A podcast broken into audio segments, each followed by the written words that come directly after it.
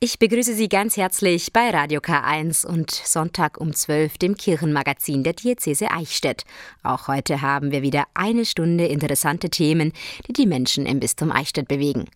Endlich öffnen wieder Museen. Auch das Eichstätter Diözesanmuseum ist dabei und startet mit einer neuen Sonderausstellung. Und der Start der Willibaldswoche steht bevor, die in diesem Jahr Corona-bedingt etwas anders gefeiert wird. Und auch die Jugend ist wieder mit einer Aktion gestartet. Der BDKJ Eichstätt hat den Lebensweg in Pfünz renoviert. Das alles und mehr hören Sie in der kommenden Stunde hier bei Radio K1. Am Mikrofon ist für Sie Daniela Olivares. Bundesweit kam das kleine Bistum Eichstätt im Februar 2018 in die Presse der Finanzskandal. Rund 60 Millionen US-Dollar waren in ungedeckte Darlehen in den USA angelegt worden. Verbleib ungewiss. Seitdem heißt das Schlüsselwort Transparenz, vor allem bei den Finanzen. In diesen Tagen hat die Diözesanleitung die Bilanz für das Jahr 2019 vorgestellt. Zum dritten Mal nach Handelsgesetzbuch. Johannes Heim berichtet. Zwei Jahre nach dem Finanzskandal steht fest, die finanzielle Lage der Diözese ist stabil. Finanzdirektor Florian Bohn. Insgesamt wurde in 2019 ein Jahresüberschuss in etwa auf Vorjahresniveau und damit in Höhe von ca. 1,6 Millionen Euro erwirtschaftet. Im Berichtsjahr belaufen sich die Einnahmen auf 189,2 Millionen Euro. Die Bilanzsumme für 2019 beläuft sich damit auf 583 Millionen Euro. Ein finanziell solides Jahr für die Diözese. Allerdings rechnen die Verantwortlichen mit einer schwierigen Lage für das laufende und kommende Jahr. Da spielt nicht nur die Corona-Krise eine Rolle, sondern auch die rückläufige Zahl der Kirchenmitglieder und somit auch der Einnahmen aus der Kirchensteuer. Für 2019 machte die Kirchensteuer zwei Drittel der gesamten Einnahmen aus. Sparmaßnahmen hat man bereits ergriffen. Um das voraussichtliche Defizit zu verringern, hatten wir schon im Planungsprozess für 2020, also im vergangenen Jahr, zahlreiche Einsparungen berücksichtigt. Diese Maßnahmen haben wir angesichts der Corona-Krise in den vergangenen Wochen nochmals signifikant erweitert. Dazu gehört unter anderem ein Einstellungsstopp. Und auch bei den Baumaßnahmen beschränkt man sich im kommenden Jahr auf das unbedingt Notwendige. Eine positive Entwicklung zeichnet sich allerdings auch ab. Gelder aus den USA kommen zumindest in kleinen Teilen zurück. Insgesamt hat das Bistum bisher von 60 Millionen US-Dollar an ausgegebenen Darlehen rund 18 Millionen US-Dollar zurückerhalten. Dennoch, in Zukunft wird man auch im Bistum den Gürtel enger schnallen müssen. Wo der Schwerpunkt liegen muss, ist für Generalvikar Michael Huber klar. Ziel ist es aber, dass all das, was wir hier tun, der Seelsorge dient also der Sorge für die Menschen im und aus dem Licht des Glaubens heraus. Man kann wieder aktiv werden. Gemeinsame Aktionen sind in den letzten Wochen ja leider alle ausgefallen.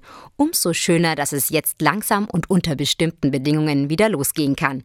Aktiv geworden ist zum Beispiel der BDKJ der Diözese Eichstätt. An zwölf Stationen lädt der sogenannte Lebensweg in Pfünz im Altmühltal dazu ein, über das eigene Leben und die persönliche Beziehung zu Gott nachzudenken. Der BDKJ hat den Weg 2006 angelegt. Nach 14 Jahren war es nun Zeit für eine Renovierung des Besinnungswegs. Fabian Gentner war für uns dabei. Das Werkzeug liegt bereit, die Helferinnen und Helfer stehen in den Startlöchern. Wolfgang Kronauer von der katholischen Jugendstelle Scheldorf trifft die letzten Vorbereitungen. Zusammen mit den Jugendlichen möchte er den Lebensweg in Pfünz bei Eichstätt wieder auf Vordermann bringen. Nach 14 Jahren ist es einfach mal fällig, eine Generalsanierung zu machen. Äh, wegen Corona wird es eine kleine Sanierung, die große Sanierung haben wir auf nächstes Jahr verschoben. Ziel ist es heute, dass der Weg wieder begehbar ist, dass sich den jeder schließen kann, sowohl inhaltlich als auch von der Strecke her, dass sich niemand verläuft. Die zwölf Stationen des Lebensweges sollen die Besucher dazu anregen, über sich und ihr eigenes Leben nachzudenken und sich ihre Beziehung zu Gott bewusst zu werden. Etwa drei Stunden ist man dabei rund um das Jugendhaus Schloss Pfünz unterwegs. Das Projekt richtet sich nicht nur an Gläubige. Die ersten Titel, mit denen wir gearbeitet haben, waren Friedensweg, Kreuzweg, Besinnungsweg und letztendlich ist es dann der Lebensweg geworden mit dem Anspruch auch Menschen und Jugendliche anzusprechen, die mit Kirche vielleicht gar nichts zu tun haben. 14 Jahre haben ihre Spuren hinterlassen. Moos, Insekten und die Witterung haben den Stationen sichtlich zugesetzt. In kleinen Teams kümmern sich die Freiwilligen um sie. Kleine Mittel, große Wirkung. Manchmal reichen Wasser und ein Schwamm, um wichtigen Botschaften den Glanz zurückzugeben, den sie verdienen. Wie an dieser Station. Der Schriftzug Friede auf Erden, übersetzt in verschiedene Sprachen, steht dort auf mehreren Holzstielen. Sie symbolisieren den Einsatz für den Frieden in der Welt. Keiner der heutigen Helfer war damals beim Bau des Lebensweges dabei. Angela Hunsdorfer, Vorstandsmitglied des BDKJ, freut sich, dass so viele mithelfen. Das zeigt, dass die Jugend wirklich aktiv ist, dass sie ähm, wirklich weiß, was auch wichtig ist, dass ihnen der Lebensweg wichtig ist und ja, dass sie jetzt halt eben zusammenkommen und anpacken, zeigt ja auch, dass sie alle engagiert sind. Die Tafeln mit der Beschreibung der einzelnen Stationen werden nicht geputzt, sondern durch neue ausgetauscht. Auf den ersten Blick hat sich bei ihnen nichts verändert. Erst bei genauem Hinsehen sieht man die Neuerung. Sie besitzen nun einen QR-Code. Der Lebensweg wird digital. Jugendreferent Wolfgang Kronauer. Da war der Hintergrund, dass wenn jemand alleine unterwegs ist, ohne großen Hintergrundwissen, äh, der kann dank dieser QR-Codes sich zusätzliche Texte zu den Stationen abrufen und so sich den Weg leichter inhaltlich erschließen. Auch das große Lebenswegkreuz bekommt einen neuen Anstrich. Es überragt das Altmühltal und ist das Symbol des spirituellen Angebots. Für Diözesan-Jugendseelsorger Clemens Menneken bleibt die Idee des Lebensweges auch heute aktuell. Ich denke, der Lebensweg ist zeitlos. Also es kann in jeder gehen, ob jung oder alt. Und auch junge Menschen können sich damit identifizieren. Und ich denke, die Leute, die bei uns in der Jugendarbeit sind, die haben gemerkt, aha, das lohnt sich da was zu machen. Das ist für uns gut, das ist auch für andere gut. Und die haben jede Menge Spaß und Freude dran. Und ich glaube, so soll es auch sein. Zwölf Momente der Besinnung bietet der Lebensweg im Pfünz im Altmühltal. Ab diesem Jahr mit digitaler Unterstützung und in neuem Glanz. Mehr Homeoffice, weniger Autos auf den Straßen. Das Jahr 2020 zeigt, dass sich das Klima durch die Corona-Krise zumindest ein bisschen erholen konnte. Kurzfristig eine Verschnaufpause für die Natur. Das Bistum Eichstätt aber möchte langfristig etwas bewegen. Die Diözese Eichstätt geht jetzt einen Schritt weiter und steckt sich in Sachen Klimaschutz hohe Ziele. Wie die aussehen, Maike Eichelmann berichtet. Es ist ein hochgestecktes Ziel. Die Diözese Eichstätt möchte klimaneutral werden. Mit dieser Ambition geht das Bistum entschieden einen Schritt in Richtung Nachhaltigkeit und Bewahrung der Schöpfung. Der Weg hin zur Klimaneutralität für den Eichstätter Bischof Gregor Maria Hanke essentiell für die Gesellschaft. Für mich hängt Klimaneutralität zusammen mit einem solidarischen Lebensstil. Wir bekennen uns damit dazu, dass uns diese Erde nicht zur Ausbeutung gegeben ist, sondern dass die Erde eine Kostbarkeit ist mit ihren Ressourcen, dass sie ein Schatz ist, ein Garten, den es zu pflegen und zu hegen gilt. Und was wir derzeit durch unsere CO2-Ausstöße weltweit betreiben, das ist eine Gefährdung der Erde, das ist eine Gefährdung der Lebensgrundlage der Menschen. Die CO2-Emissionen sollen deshalb in seinem Bistum auf Null heruntergefahren werden. Zusammen mit der Forschungsstätte der Evangelischen Studiengemeinschaft Heidelberg arbeitet die Diözese Eichstätt jetzt an der Planung.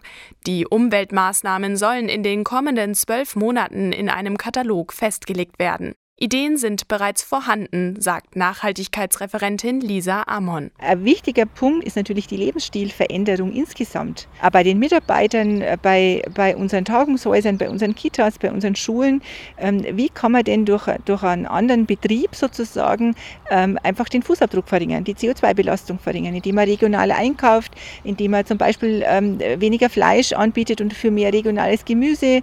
Und ein wichtiger Punkt ist natürlich auch das Thema äh, Spiritualität, also man braucht ja eine Motivation, um sich auf diesen Weg zu machen. Und äh, da hat sich ja herausgestellt, dass Wissen alleine reicht nicht. Also es braucht ähm, andere Motive und da kann die Religion, da kann die Spiritualität durchaus äh, ein sehr starkes Motiv sein. Bereits 2011 wurden die Weichen hin zu einem klimaneutralen Bistum gestellt. Damals hatte die Diözese ein integriertes Klimaschutzkonzept erstellen lassen, genannt Klimaoffensive 2030. Das Ziel, ihre CO2-Emissionen bis 2030 im Vergleich zu 2010 zu halbieren. Ein Zwischenziel wurde bereits erreicht. Gerade liegt die Einsparung bei rund 20 Prozent. Hauptsächlich durch die Steigerung der Energieeffizienz und durch die Erhöhung des Ökostromanteils. Nach dieser ersten Umsetzungsphase gehen jetzt die bereits getroffenen Maßnahmen auf den Prüfstand. Die damals entwickelte Klimaoffensive 2030 soll jetzt zur Klimaoffensive 2030 Plus weiterentwickelt werden. Natürlich hat die Enzyklika Laudato Si ähm, uns jetzt auch sehr stark inspiriert. Also das ist ja eine ganz starke Worte, die der Papst in dieser Enzyklika ähm, an die Welt äh, richtet und damit auch an uns, an uns Christen, Christinnen hier im Bistum Eichstätt. Und damit haben wir einen ganzheitlichen äh, Ansatz. Wir wollen also alle Bereiche kirchlichen Handelns anschauen, von der Bildung bis zur Verpflegung in unseren Kitas äh, und Tagungshäusern äh, bis eben auch zum Strombezug oder zur Dämmung äh, von, von Pfarrhäusern. Also wir wollen sozusagen die ganze Palette anschauen. Die EU will bis 2050 klimaneutral werden. Ein Zeitplan, bis wann die Diözese das erreichen möchte, wird noch entwickelt. Übrigens ist das Bistum Eichstätt neben dem Erzbistum Freiburg die zweite deutsche Diözese, die sich dieses Ziel gesetzt hat. Traditionell feiern die Gläubigen im Bistum Eichstätt in der ersten Juliwoche die Willibaldswoche. Dabei gedenken sie dem heiligen Willibald und Bistumsgründer, der seinen Todestag am 7. Juli hat. In der Begegnungswoche kommen die Menschen aus der ganzen Diözese an verschiedenen Tagen zusammen. Ein fester Bestandteil ist zum Beispiel der Tag der Ehejubilare. Doch in diesem Jahr macht die Corona-Pandemie das unmöglich. Ganz auf die Feierlichkeiten will man trotzdem nicht verzichten. Was geplant ist und warum die Festwoche so wichtig ist, erklärt Barbara Bagorski, die für die Woche verantwortlich ist. Frau Bagorski, Großveranstaltungen sind bis zum 31. August abgesagt. Das betrifft auch zahlreiche Veranstaltungen der Willibaldswoche. Die findet jedoch statt. In welcher Form denn? Wir haben uns im Komitee überlegt, dass wir so einige Kernpunkte ganz bewusst auch als Schwerpunkte setzen wollen. Da ist der Wallfahrtsgottesdienst hier in Eichstätt in der Schutzengelkirche mit begrenzter Sitzplatzzahl, aber dafür Übertragung in die Diözese hinaus. Da ist der Abend der Stille, wo alle Pfarreien aufgefordert werden sollen, dass wir an den verschiedenen Orten gemeinsam uns zum Gebet und zur Stille treffen. Und wir wollen an die Ehejubilare denken, denen ein kleiner, ganz besonderer Gruß zu ihrem Ehrentag zukommen soll. Was wird denn das Kernstück der Woche sein? Ich glaube, dass umeinander sich im Gebet verbunden wissen, so in Gedanken den Spuren des heiligen Willibalds zu folgen, dazu auch auf der Homepage dann immer wieder einen Impuls zu finden, der uns einlädt, ja, warum gucken wir auf Willibald, was möchte Willibald von uns? Und da wir ja auch fragen, wie geht es nach Corona weiter, welche neuen Ideen sich vielleicht durch diese Andersgestaltung auch ergeben.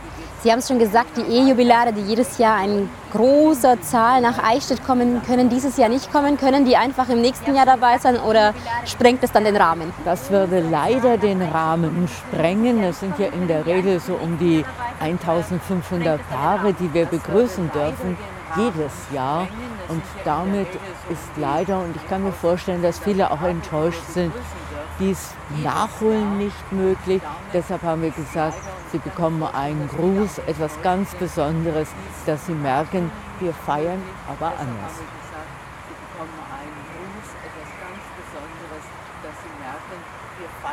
Einfach um auch mal uns an den heiligen Willibald, unseren gemeinsamen Bistumspatron, zu erinnern. Es war ja auch jemand, der sehr viele Erfahrungen mitgebracht hat, der sehr vieles mit auf den Weg gebracht hat, der so die Perfektion beherrschte zwischen Ruhe und Aktion und wir heute eigentlich genau diese Eigenschaften neu entdecken wollen. Wo braucht es vielleicht ein bisschen mehr Aktion, wo vielleicht ein bisschen mehr Ruhe? Was möchte uns Willibald mit seiner Reise- und Welterfahrung hier in unsere Tage hinein sagen? Haben Sie vielleicht noch Tipps, wie Gläubige jetzt zu Hause die Woche begehen können? Ich glaube, man kann ganz Verschiedenes machen. Man kann sich vielleicht mal wieder mit dem Willibald, wo es ja gute Bücher auch in der Diözese gibt, befassen. Man kann vielleicht auch mal gucken, ob man ganz bewusst die Gebetszeiten, die wir anbieten wollen, einfach zu Hause, auch in der Familie mitfeiert. Man kann auch schauen, ob man die Gruppen, es war ja an einem Inklusionstag da, die Jugend wollte ganz aktiv werden, ob man das vielleicht auch vor Ort in kleiner möglicher Form etwas anstoßen kann oder überhaupt einmal bewusst werden, wie vielfältig die Gemeinde vor Ort ist. Frau Bagorski, ganz herzlichen Dank fürs Gespräch und wir hoffen, dass wir im nächsten Jahr die Woche wieder hier feiern dürfen. Würde mich auch freuen, wenn es klappt. Danke. Danke. Kulturelle Veranstaltungen lagen ja, wie so vieles in den letzten Wochen, auf Eis. Davon betroffen war auch das Eichstätter Diözesanmuseum. Beinahe wäre die geplante Sonderausstellung der Corona-Krise zum Opfer gefallen. Dank der Lockerungen und Hygieneregeln kann sie nun doch stattfinden. Im Mittelpunkt stehen diesmal Werke des Künstlers Nikolaus Saric. Johannes Heim hat sie für uns schon mal angeschaut. Ich würde sagen, dass man sie austauschen muss. Letzte Handgriffe im Domschatz- und Diözesanmuseum Eichstätt, dann hängen die Bilder. Die Veranstalter haben alle Hände voll zu tun. Einmal im Jahr präsentiert das Museum Werke von ausgewählten Kunstschaffenden in einer Sonderausstellung. In diesem Jahr steht sie unter dem Motto Reflexionen und zeigt Werke des deutsch-serbischen Künstlers Nikola Saric, erklärt Kunsthistorikerin Claudia Grund, Leiterin des Diözesanmuseums. Es sind unglaublich farbenprächtige Bilder. Die Bandbreite äh, reicht dabei von fast ikonenhaften Bildern. Er ist ja tatsächlich von der ostkirchlichen Kunst und der mittelalterlichen Kunst stark äh, inspiriert. Äh, es sind Bilder, die voll Detailreichtum sind. Wir waren permanent äh, ja, wie auf einer Schnitzeljagd, ui, da ist wieder was. Und äh, wie gesagt, diese sehr stilisierten Bilder, aber dann auch großflächige Bilder, Acryl auf Leinwand, äh, wo er eine ganz reduzierte Formensprache hat, die aber umso eindringlicher sind. Zustande gekommen ist der Kontakt zu Nikola Saric über Alexandre Petrenko, dem Leiter des Collegium Orientale. Das Eichstätter Priesterseminar für Angehörige der Ostkirche hatte eine Ikone des Künstlers von den 21 libyschen Märtyrern erworben. Für Petrenko fügen sich seine Kunstwerke gut in die bestehende Sammlung des Diözesanmuseums ein. Herr Saric hat einen äh, besonderen äh, Stil und ihn zeichnet in meinen Augen aus, dass er äh, die zwar auf die traditionelle christliche Kunst zurückgreift, sie aber fortentwickelt und äh, für, für das Auge eines Menschen von heute zugänglich macht. Nikola Saric lebt und arbeitet in Hannover. Mehr als 30 Bilder aus verschiedenen Zyklen aus den Jahren 2014 bis 2020 sind in der Sonderausstellung zu sehen. Die Serien tragen Namen wie Glühende Dunkelheit, Neun Ansichten des Kreuzes oder Zyklus des Lebens. In seinen vielfältigen Werken behandelt Saric theologische Themen wie biblische Gleichnisse, aber auch moderne Darstellungen mit zeitgenössischen Inhalten. So verbindet er in seinen Arbeiten sakrale mittelalterliche und gegenwärtige Kunst. Vor allem beschäftige ich mich äh, mit äh, theologischen, aber auch vor allem natürlich durch Theologie mit existenziellen Themen wie in der Literatur, Kunst, Philosophie. Das sind die Themen über das Leben, über, der, über den Tod, ähm, Sinn des Lebens, über wer ich bin, äh, was, äh, was für mich äh, das Leben bedeutet und was für mich diese Welt bedeutet. Zu sehen ist die Sonderausstellung von 27. Juni bis 31. Oktober. Geöffnet ist das Diözesanmuseum Mittwoch bis Freitag von 10.30 Uhr bis 17 Uhr und am Wochenende sowie Feiertagen von 10 bis 17 Uhr. Das war Radio K1 am Sonntagmittag. Schön, dass Sie mit dabei waren. Unter radiok1.de finden Sie alle unsere Sendungen zum Nachhören. Und ich wünsche Ihnen nun noch einen schönen und erholsamen Sonntag und morgen einen guten Start in die kommende Woche. Am Mikrofon verabschiedet sich Daniela Olivares.